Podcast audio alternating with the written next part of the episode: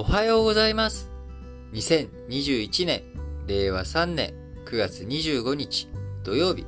えー、本日も新聞解説、ながら聞きをやっていきたいと思います。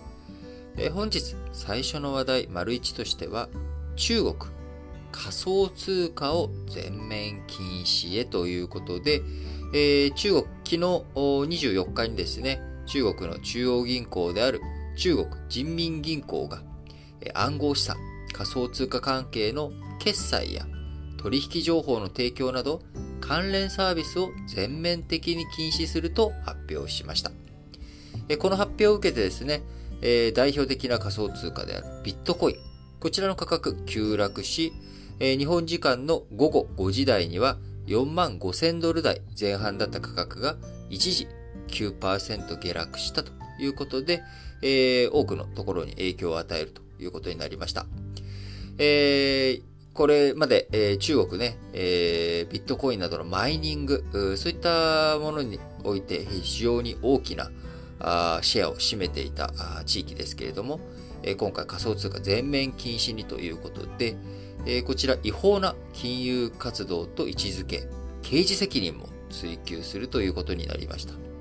え、また、国内だけじゃなく、海外の取引所がインターネットを介して中国国内でサービスを提供することも違法だと、えー、するということなので、えーまあ、今後中国での仮想通貨関係についてはですね、えー、もう何もできないというような、まあ、こういったところになっております。金融リスクを抑えるため、取り締まりを一段と強化していくということですけれども、今回出された通知の中にはですね、代表的な仮想通貨であるビットコインなどを例に挙げて、法定通貨と同等の法的地位を有していないと定義し、通貨として市場で流通、使用させることはできないと強調したということです。えー、法定通貨との暗号資産の仮想通貨のね、両替や取引に関する情報提供、値決めのサービス、仮想通貨の金融派生商品の取引などを一律で厳格に禁止するとし、えー、禁止行為が見つかった場合、繰り返しですけれども、えー、刑事責任を追及するということになりました。えー、仮想通貨のマイニング事業、こちらに対しての規制強化策、発表されており、新規事業、禁じるほか、既存プロジェクトの撤退も加速させていくということです。え、マイニング事業者、電力調達を封じるほか、金融や税金、財政、えー、税務、税務とかね、えー、財政関係による事業支援も認めないということになります。これまでね、中国と言ったら安い電力。マイニングってすごい大量の電気をこう計算させるのにね、パソコンに負荷をかけるので、大量の電気が必要ということになります。そうすると、安価な電気、安い電気が作れる場所、そしてサーバーをたくさん置ける場所というところで、中国の内陸部とか、あと、ウズベキスタンだったかな、あの中央アジア関係の国とかがですね、非常にマイニングといったら、まあ、そういったあたり、中国を中心とした、中国内陸部を中心としたところが、一大勢力という時代が長く続きました。かつて、え、ビットコインの取引、マイニングも8割以上が中国で行われているとされてきましたが、えー、2017年に潮目が変わっていき、中国国内の取引所の閉鎖などが始まり、え、そして、えー、2018年には中国人民元建てのビットコイン売買、全体の1%にも満たなくなったという状況でしたが、え、マイニング量についてはですね、今年21年4月時点でまだ5割近く、えー、昔のね、8割以上と比べたらだいぶ減ったんですけれども、えー、この4月時点ではまだ5割近く中国が占めていたんですが、締め付けをどんどんどんどん強化していき、6月にはほぼなくなった。中国ではマイニングがもうされていないというような状態になっております。えーまあ、こういった動き、背景にはですね、2つありまして、えー、1つが、あの、やっぱり資本の規制ですね。えー、仮想通貨、あ中国、いろんな資本規制、えー、中国から資本が逃げていくっていうことに対する規制をしてかけており、えー、中国人民元、これの海外への送金とかですね、ドルに変えて送金とか、こういったものを規制をかけていたわけ、いるんですけれども、これをビットコインとか仮想通貨に変換されてしまうと、そのまんま、中国に1億ドル入っていたものがビットコインに変わって中国の国外に出ていってしまうと。こういったことをですね、防いでいく。資本の国外逃避。これ徹底して防いでいくんだと。その抜け穴に使われている仮想通貨。これはマネロンとかにも使われているものだから、こういったものを徹底的に規制していく。それを通じて中国国内から資本が逃げていくっていうことをですね、えー、封じ込めるということ。これがまあ一つ。で、もう一つが、え中国自身、えー、中国の国家自身がデジタル人民元、これを、えー、発行していくということをやろうとしたときに、えその他のデジタル通貨が乱立することによって、え貨幣量の貨幣量のね、流通の管理が難しくなる。これを防ぐという意味でも仮想通貨、デジタル通貨の分野においても中国の国家統制を厳しく、え、強めていくという、ま、こういった紙幣があるというところですね。はい。えー、韓国もですね、中国以外にも韓国も規制を強化進めていっており、今年3月からあ施行された特定金融情報法、えー、こちらを改正することによって、暗号資産交換業者、あ政府に申告しないと事業をえー、継続できなくなったというような状態になっており、えー、業者の半数以上が淘汰されていくというような、まあ、こういった動き、韓国も規制を強化しているということです。まあ、その一方でね、えー、前にもこの新聞解説、ながら聞きで、え、お伝えしましたけれども、中米のエルサルバトルなんかはビットコインを法定通貨にするみたいな、まあ、こういった、えー、法定通貨で、ビットコインだけじゃなくて、えー、アメリカドルも法定通貨として、えー、エルサルバトル通用し、えー、使用しているので、えー、あのビットコインだけが法定通貨というわけではないんですけれども、えー、そういったマイニングとかそういったことも積極的にやっていこうよという動きがある。えー、そして、えー、海外のね、え、働いている人から国内への送金、え、ビットコインを通じて送金手数料を安くして、え、もっと自国にお金、え、がね、スムーズに入ってくるようにしようよという動きのあるエルサルバトルと、まあ、中国は対極的なところにあるというところです。えー、エルサルバトル、その後ね、今、あの、導入してどういう風になったかっていうところ、ちょっと全然キャッチアップ僕自身してないんですけれども、え、仮想通貨をめぐる各国の思惑、動きというもの、ますます今年後半にかけてもですね、えー、大きく変わっていくんじゃないのかなと思います。えちなみに私はですね、えつい2日か3日ぐらい前に、そういえば LINEPay 全然使わないなということに気づいてしまい、えー、まあ、今 LINEPay ですね、あの、2900円ぐらい残ってたんですね。これどうしようかなって思って、あ、仮想通貨の取引にちょっと使ってみようかなって LINE から仮想通貨取引できるんで、まあなんか持ったこともないし、まあ、えー、2900円とかそれぐらいいっかっていうので、そこにもうちょっと、2000円足して、えー、5000円弱、を LINEPay に入れて、そこから当時の一番ビットコイン安く買えるのが4900円とかで買えたんで、ビットコインと余ったものでもう一個なんかね、リップルだったかな？なんか買って、えー、5000円ぐらい、仮想通貨を2日、3日前にですね、購入をしたんですけれども、この中国のあれ、規制強化が入ってですね、今、100円ぐらい、あの、マイナスになってるのかな？あの、まあ、5000円がね、あの、4900円になっちゃったっていう感じなんですけれども、今後、僕のビットコインがどういう風になっていくのかというところをですね、引き続き注目してやっていきたいなと思います。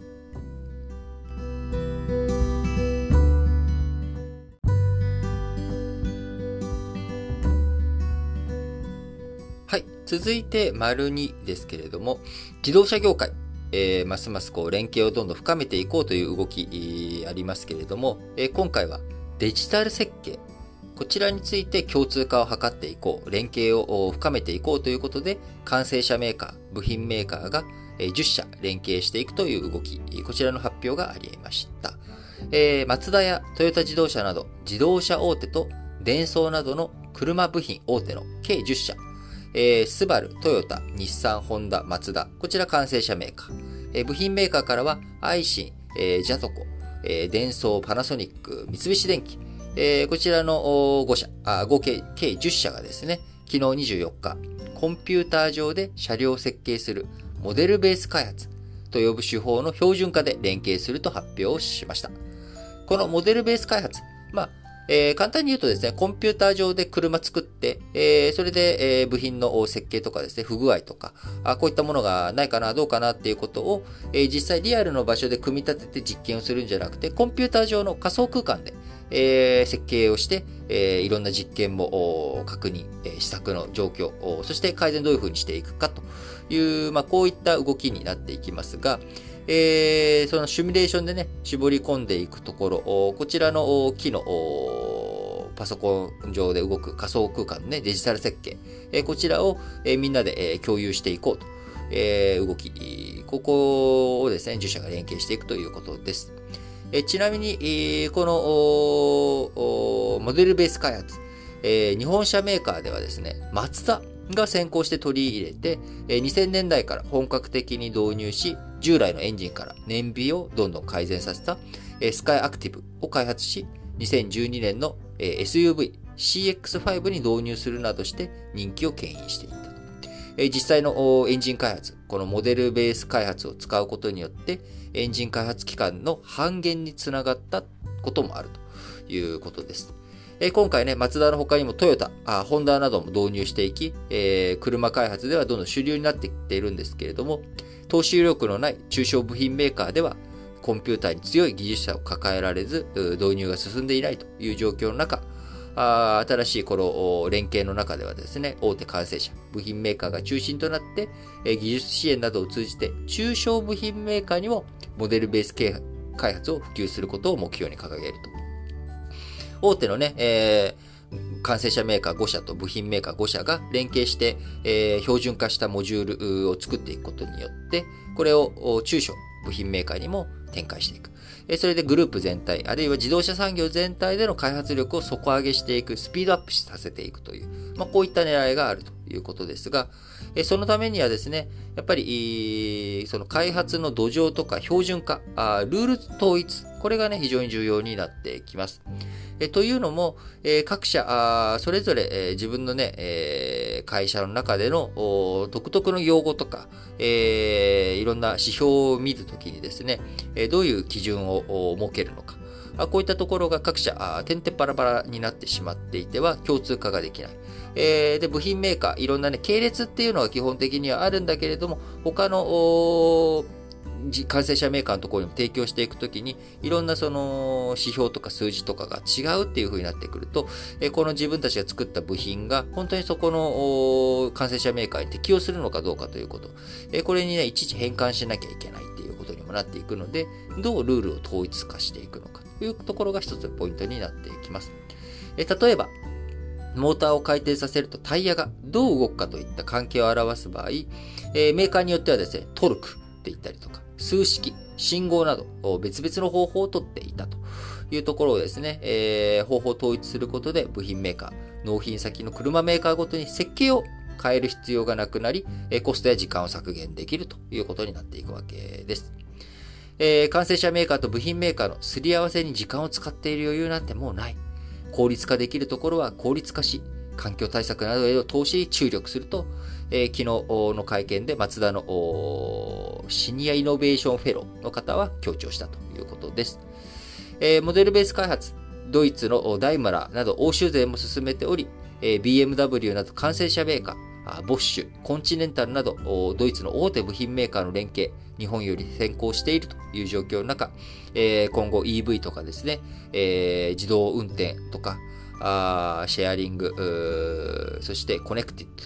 えー、ケースと呼ばれる新しい新技術とかいろんな自動車のね、えー、対応ということを考えていく上で、えー、余力をどれだけ生み出していくのか、どれだけ効率化できるところを効率化していくのか、え欧州勢との対決、対抗、日本勢、非常に今強い状況になっておりますし、え既存の完成車メーカーだけじゃなく、えー、IT 社、アップルカーというものがね、いつ出てくるんだということに戦々恐々しているところも自動車メーカー業界、え、自動車メーカーあるわけですけれども、えそういった状況の中、えー、どれだけ、えー、新しい開発に余力を向けていけるのか、基盤、連携、えー、今回のこの、ね、デジタル設計共通化というものがどれだけ日本勢にとってプラスに出てくるのかは、あ先ほど申し上げた通り、どれだけ統一したルールとかね、えこういったところを進めていくことができるか、あ鮮度を多くして船山登るみたいなことにならないことを祈らざるを、ね、得ない状況なのかなと思います。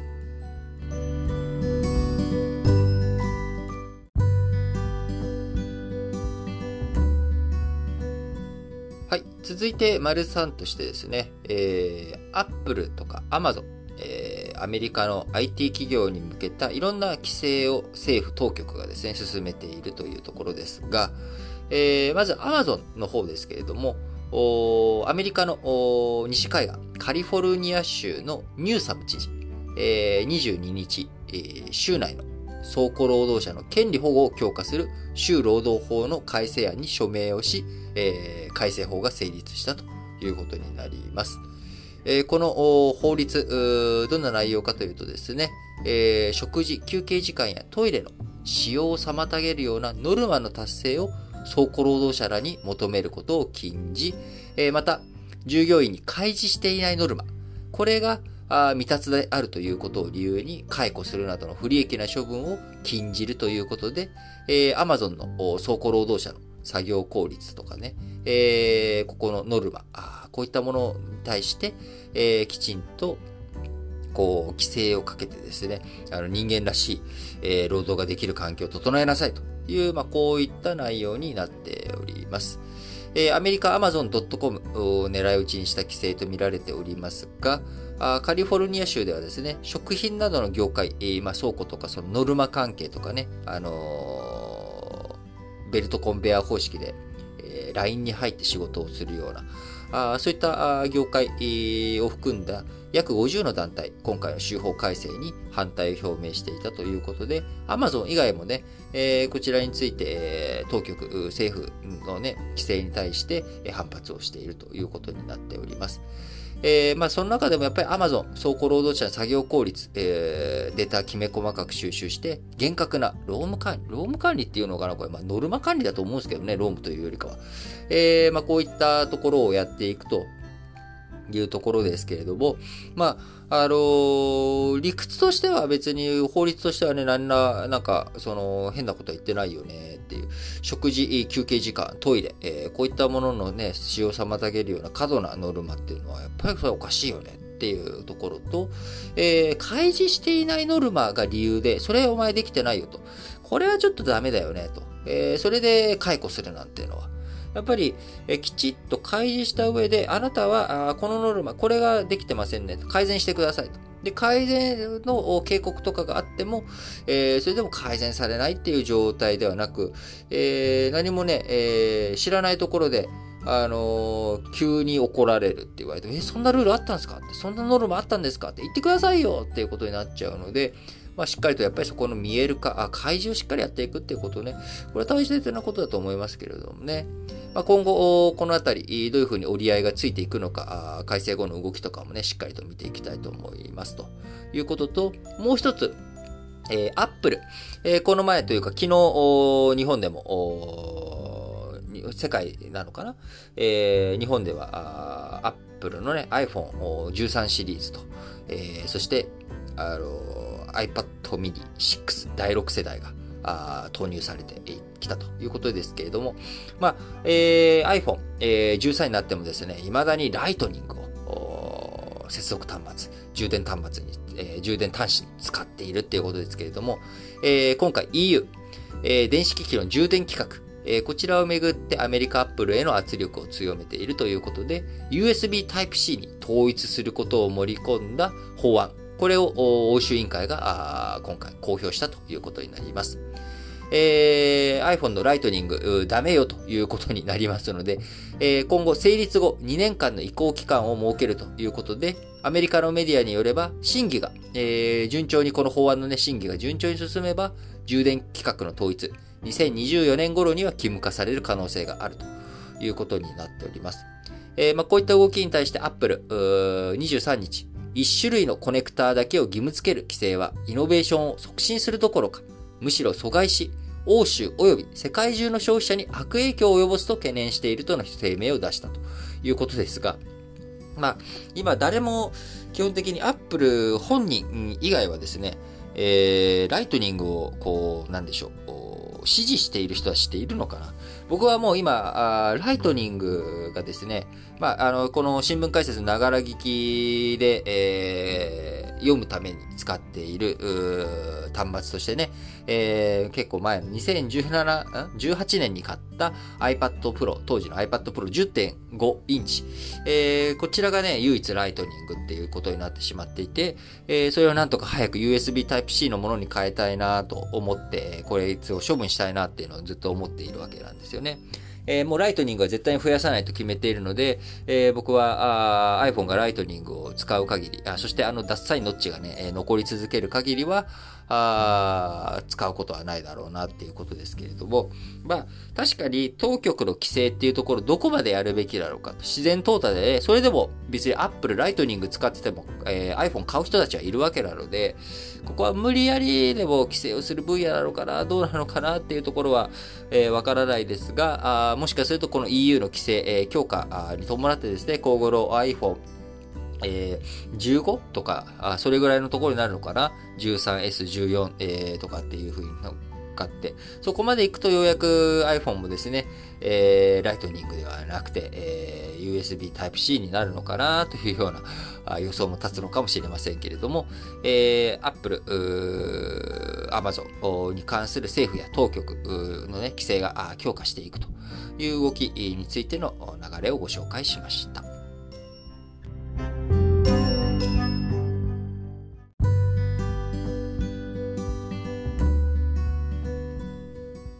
丸4としてですね、この話題行きましょう。東京ディズニーランド、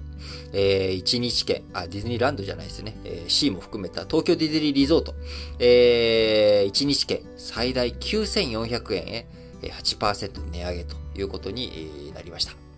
えー、オリエンタルランド、昨日24日にですね、えー、今度の10月1日購入分から入場料金変更すると発表をしました。えー、今年のね、3月から変動価格制を導入していて、大人の1日券、混雑が予想される土日や年末年始などで、えー、最大9400円と、現状の最高値から8%値上げするという動きになっております。えー、今現状はね、1日券、えー、8200円と8700円、この2段階でしたが、10月以降、えー、実はあ、下の値段はね、安くなってるんですよね。えー、7900円。なので、今8200円が一番安い値段だったのが7900円になっていると。えその後、8400円、8900円、9400円と4段階に分かれていて、まあ、みんなが一番行きたい混雑が予想される土日などは最も高い9400円に設定されているということです。えー、一方、2022年1月の平日、まあ、冬のね、真冬の平日、ここのえー、最低料金、えー、こちら7900円が付けられており、えー、現状8200円よりも安い値段ということになっております。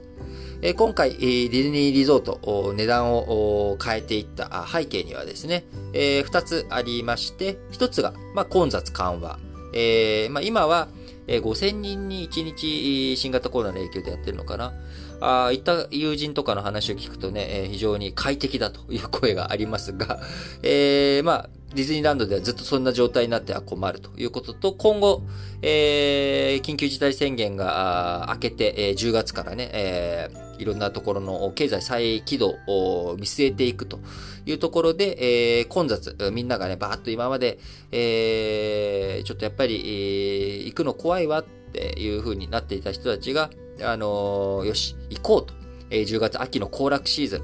えー、ここで、えー、ディズニーランド今まで行けなかった分、楽しもうという動きの人たちがどっと来るかもしれないと。えー、まあ、そういったところの混雑緩和というのが一つの狙い。そしてもう一つが、えー、低い値段はね、えー、7900円というふうに300円安くはしているんだけれども、えー、8700円、9400円高くしているわけですから、まあ、客単価。引き上がるので、収益改善も同時に目指していくと。えー、混雑を緩和しつつ収益改善を目指すということで、えー、ダイナミックプライシング、その日によってのね、混雑予想に基づく値段、えー、チケットの値段の配分を変えていく。えー、これを4段階に細かくしつつ、最高の値段をね、えー、一番高い値段を、えー、9400円と8%値上げという動きになっているわけです。えー、東京ディズニーリゾート、新型コロナウイルスの影響を受けて入場制限や時短営業が続いており、収益悪化しているという状況です。えー、2021年3月期、昨年度の連結最終損益は、1996年の上場以来、初めて赤字に陥って、えー、この2022年3月期も先行き不透明なまま、えー、業績予想を開示していないという状況です。えチケットに今回ね、価格差を設けて混雑を緩和するほか、え顧客1人当たりの、え売上向上にもつなげることを通して、え収益を改善していき、えここでね、出てきた収益、え今後のパーク、えリゾートの魅力向上に使っていくということですが、え、デフレ経済、えー、おびただしくでずっとデフレ、デフレと言っている中、東京ディズニーランド、え、東京ディズニーシー、東京ディズニーリゾート、海外からの集客とか、こういったパワーも発揮して、えー、値上げを地道に実施していくことに成功し、いつの間にかね、1万円の大台が目に見えてきたと。目の前に見えてきたということで、非常に、なんでしょう。あここまで値段が高くなっていったかと。えー、僕が中学生、高校生の頃、特に高校生の頃はですね、マックが65円バーガー、チーズバーガー80円というようなね、爆発的なこのデフレ、えー、破壊の世界にいたわけですけれども、えー、その頃のディズニーランドのチケットっていくらだったっけなって5000円とか6000円高校生値段で5000円とかだったら4000円とか、ちょっとまあ覚えてないですけれども、まあ、あの、そんなにね、えー、こんな値段ではなかったわけですが、え、どんどんどんどんその値上げ、デフレ経済の中において、値上げがこう、できていく。で、今回9400円で、まあ、いろんなツイッターとかフェイスブックとかの皆さんのリアクションを見てると、おまた上がったのかよ、みたいな感じではあるんですが、それでも多分ディズニーランド、みんな行くと思うんですよね。ディズニーランドこの値段高いから行かないっていう風にならない。えー、それだけのやっぱり、オンリーワンにしてナンバーワンの魅力。えー、これをね、どういう風にディズニーランド、ディズニーリゾート以外の分野においても日本作っていくことができるのか。あそこの部分がやっぱりね、最大のポイントになってきますし、そのためには継続的に値上げとかをして、えそこで、え生み出した利益、えその利益をさらに魅力を向上させる投資につなげていく。えこういった、え適度なね、えインフレ社会というか、あ適度な物価上昇、えこれをどういうふうに作っていくのか。というところを、ディズニーリゾートのやり方をね、え参考にしていきながら、デフレに苦しんでいるいろんな業界、何か、まあ、なかなかディズニーリゾートのね、真似をするっていうのは難しいですけれども、えヒントになったら、なんかヒントになることないかなというふうに思っています。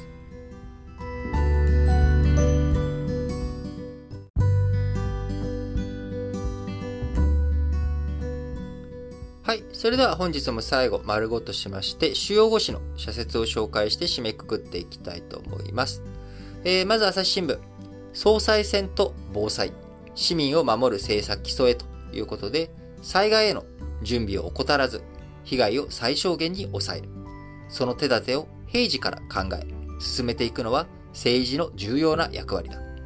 自民党総裁選では防災対策についても活発に議論を交わしてほしいということで、えー、朝日新聞、河野太郎さんはね、えー、熊本の震災の時の防災担当大臣でしたし、えー、高市さんと野田聖子さん、あどちらも、自治関係、地方自治関係も管轄している総務大臣の経験者でもありますし、えー、そして、えー、2015年、えー、当時岸田文雄さん外務大臣やっていましたけれども、国連防災世界会議に出席して、えー、防災は日本が世界をリードすると述べていたわけですから、皆さん、えー、防災関係についてもですね、しっかりと意見を交わして、えー、政策を競ってほしいという朝日新聞です。えー、もう一本は、メルケル引退へ、協調築く外交継承をと。冷戦終結から30年。世界は新たな分断の時代を迎えている。米中対立は深まり、貿易や宗教などで何層もの亀裂が走る今、理性的な解決を探る調整機能が過去にも増して必要だということで、まあ、メルケルさん、もともと冷戦期においてはですね、えー、東ドイツ、えー、こちらの出身ということで、まあ、いろんな規制とか、あその自由というものが、えー、限定されていた社会に生きており、今回の新型コロナのね、ロックダウンとかを実施していく中でも移動の自由をそのベルリンの壁があったね、えー、東ドイツ社会、えー、こういったところにいたあメルケルさんからしたら、その移動の自由を人間社会がどういうふうに使って、えー、培ってくれてたのか、手に入れてきたのか、あそれを踏まえると、安易にロックダウンとかっていう手段を使うべきではないんだけれども、まあ、しっかりとやらなきゃいけないんだという、まあ、こういったメッセージ、説明、えー、責任、国民に対する説明責任や、えー、外交においても各国との協調体制を重視していった。えこういった姿勢、えしっかりと、ね、メルケルさん、えこの、あれ？えー、ドイツの選挙いつだっけ？えー、ドイツの選挙は、今週、え？10月？どっちか、ちょっと記憶が急に曖昧になっちゃいました。明日ね、えー、ちょっと調べてちゃんとお話ししますけれども、えードイツ選挙近く、えー、メルケルさん引退ということになっていくので、それを踏まえた朝日新聞と社説でした。えー、毎日新聞もう一本。あ、ごめんなさい。毎日新聞の2本。えー、みずほシステムの管理、国に安定運用の重い責任。銀行のシステムは経済活動を支える重要なインフラである。安定的に運用されるのが当然だ。管理に乗り出した以上、金融庁も重い責任を負うことになるということで、え金融庁もね、自分たちのリスク、管理監督能力の是非が問われるということになりますので、重い責任を負いますが、しっかりとね、安定運用してくださいということです。えー、毎日新聞、えー、裁判封じた送還、えー、違憲、人権無視した入管を休断ということで、えー、人権問題にね、えー、やはりキーンな毎日新聞らしく、えー、この前の東京高裁で、えー、判決が出ました、えー、7年前、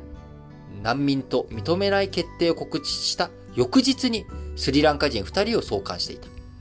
判決は憲法32条が保障する裁判を受ける権利を侵害したと判断したということで、えー、収容所とかね、そういったところに入れないということをするためにも難民規定の穴をついて、えー、告知、えー、もともとね、発給している、その、送還関係について準備を進めて、えー、告知自体はスリランカの人に対して、えー、送還する前日に、行って、で、そのまんま翌日に、はい、さよなら、みたいなことをした。え、これだと本当にそのスリランカの人たちは違法だったのかどうか、難民、えー、ね、規定とか、あそういったところについての、きちんとその認定がおかしいのかおかしくないのかって裁判で争う権利、これを事実上奪ってしまっているっていう運用、これあかんよということで、えー、今回、えー、高裁判決が出てきた、高裁の判断が出てきたということですけれども、えー、今回、まあ、そういった動きを受けてですね、えー、上川陽子法務大臣は昨日、えー、難民不認定の告知から送還まで原則2ヶ月以上空けるように、えー、6月以降運用変更しているというふうに明かしておるということで、えーまあ、しっかりとですね、日本難民問題について、この前のね、アフガニスタン、えー、からの対比関係についても、えー、日本当事国、当事者として、えー、難民問題しっかりと考えていかなきゃいけないタイミングになってきてるんだろうなと思います。えー、産経新聞、えー、台湾 TPP 申請、日本は全面的な後押しをということで、えー、この後、読売新聞と日経新聞もね、台湾と中国の TPP 申請絡みについての社説を展開しておりますが、中国と台湾の加入申請に対する受け止め方は、加盟国間でも温度差があるだろう。そこに今年の TPP 議長国である日本はどう対応するのかということで、えー、しっかりとね、台湾 TPP 後押しすべきだということを産経新聞です。えー、産経新聞もう一本、大阪3歳児殺害。救えたはずの命を失ったということで、えー、今回また痛ましい事件が起きてしまいました。それに対してですね、えやっぱりどうすれば防ぐことができたのか、いろんなルールあるけれども、現場の疲弊とかですね、やはり、家の中のこと、これにどこまで行政が口出しをしていくのかというところ、なかなか、そのね、え、規制と自由の狭間というところで、え難しい問題ですけれども、真摯な反省とともにどうすれば同じことを繰り返させない仕組みを構築できるのか早急な検証を徹底すべきだと。いうことで、えー、一朝一夕でね、できる話ではないですし、ずっと繰り返して、えー、いろんな運用を繰り、えー、やってきている。えー、そういったところで、えー、さらにもう一歩進んだ、あ検証をやって、えー、新しい仕組み、しっかりとしたで、えー、より改善された仕組みを導入していってほしいなと思います。えー、読売新聞、自民党総裁選、国民の安心を取り戻す論戦にということで、医療や経済など生活に直結する課題について国民の安心をどう取り戻すか、各候補は責任の重さを自覚し、現実的な政策を語るべきだ。え読売新聞もう一歩、台湾 TPP 申請、ルールに沿って検討した。中国は、自らが加盟基準をクリアすることが先決であり、TPP 参加国に台湾加入への反対を働きかける行為は慎むべきだ。自由貿易の枠組みに中台の政治的対立を持ち込み、加盟国を分断するような行動は避けねばならない。えー、最後、予備、あ、日経新聞ですね。こちらも TPP の中台申請、原則重視で議論を。TPP のあり方は日本の対外戦略、経済安全保障のほか、ポストコロナを見据えた世界経済回復にも関係している。この観点からもアメリカ、バイデン政権に TPP 復帰を再度促す必要があるということで、今、イギリスが加盟申請しており、えー、それにさらに中国、台湾があ今月に入って、えー、加盟申請してきたと。もともと TPP の枠組み、アメリカも入ってく、え、来るはずだった。あそしてアメリカが抜けてしまったというところ、えー、再度ね、アメリカを呼び込んでいき、えー、活発化させていこうよという、まあ、こういった施設になっております。えー、最後、ネット中傷を根絶するためにということで、刑罰だけで被害をゼロにすることは不可能だ。最も重視すべきことは、利用者自身のモラルをモラルを高めることである。学校や家庭での教育を充実させるほか、事業者などによる啓発も欠かせないということで、えー、ネットの中傷問題ですね、非常に怖いですし、えー、それに日々悩んでいる人多くいると思います。えー、なんとかですね、そういった悲劇を少しでも減らしつつ、さらに悲劇までにつながらなくても、心の負担、えー、心の傷を負う人たちが少しでも少ない、えー、みんなね、少し寛容な社会にもっともっと世の中がなっていってほしいなと強く思っています。えそのためにも、やっぱり自分の心を落ち着ける、えー、いろんな不満があった時にですね、怒りを反射させないっていうことが僕非常に大切だと思うんですよね。えー、仏教の考え方では怒りというもので大切なのは二の矢を継がない。えー、一本こう受けて、えー、それで何くそってこう反射で殴り返す。えー、なんだこいつこの野郎って怒ってしまう。えー、ここの部分、要は受け止めたことをそのままありのままで受けて、えー、自分があ殴られた。殴られたことに対して、さらにそれをどう判断していくのか。えー、ムカつく、ぶっ飛ばす、こいつ殺す。このね、えー、何してるの？なんで殴られたのって問いかける。ここまでが普通だったとしても、そこから殴られた瞬間にすぐ殴り返すとか、相手をそれで殺してもいいんだとか、こいつは悪いことをしたやつだから、俺は罵ってもいいんだみたいな、こういったことが起きないように、やはりね、えー、再度、皆さんあ、自分自身も含めてですけれども、心の安寧、落ち着きというものをね、どういうふうに取り戻していき、えー、より、えー、良い、なんでしょうね。やっぱり怒りに満ち溢れた生活をするよりかは、やっぱり心穏やかに過ごしていく日々、これをね、大切にしていきたいなと思います。はい。えー、ということで、今週も土曜日が過ぎ去ろうとしておりますが、あまたね、えー、明日日曜日ということで、えー、新聞解説ながら引き続きやっていきたいと思いますので、皆さんもどうぞ、えー、引き続きお時間許す限りにおいて、えお聞きいただければなと思います。それでは、皆さん、今日も元気にいってらっしゃい